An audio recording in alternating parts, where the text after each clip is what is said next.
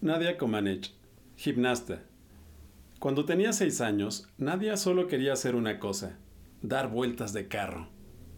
En ese tiempo, las vueltas de carro estaban muy de moda en su país, Rumania, pero Nadia aún no sabía eso.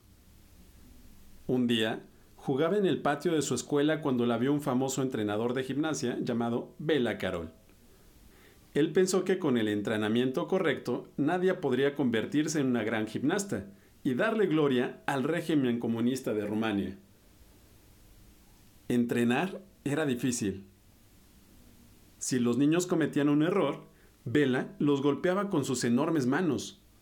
Tenían que entrenar durante seis horas al día, siete días a la semana. Él quería que sus gimnastas fueran perfectos. Y Nadia se volvió perfecta, literalmente. A los 14 años consiguió un 10 en los Juegos Olímpicos de Montreal. Ninguna gimnasta había recibido una calificación perfecta antes. There it is, 10. The score that we said made Olympic history only days ago, now becoming commonplace for Nadia Comaneci. I think that's her seventh in this competition. First and Olympic champion, Nadia Comaneci, Romania. The Olympic champion steps up and a real smile.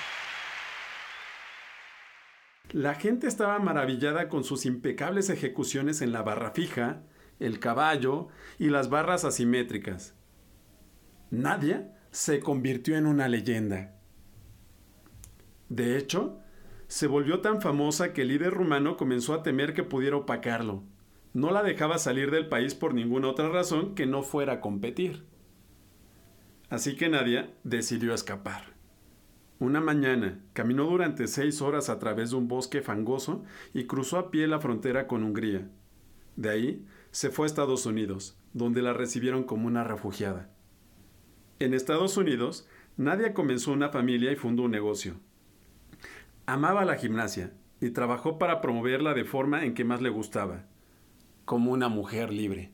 Nació el 12 de noviembre de 1961, Rumania.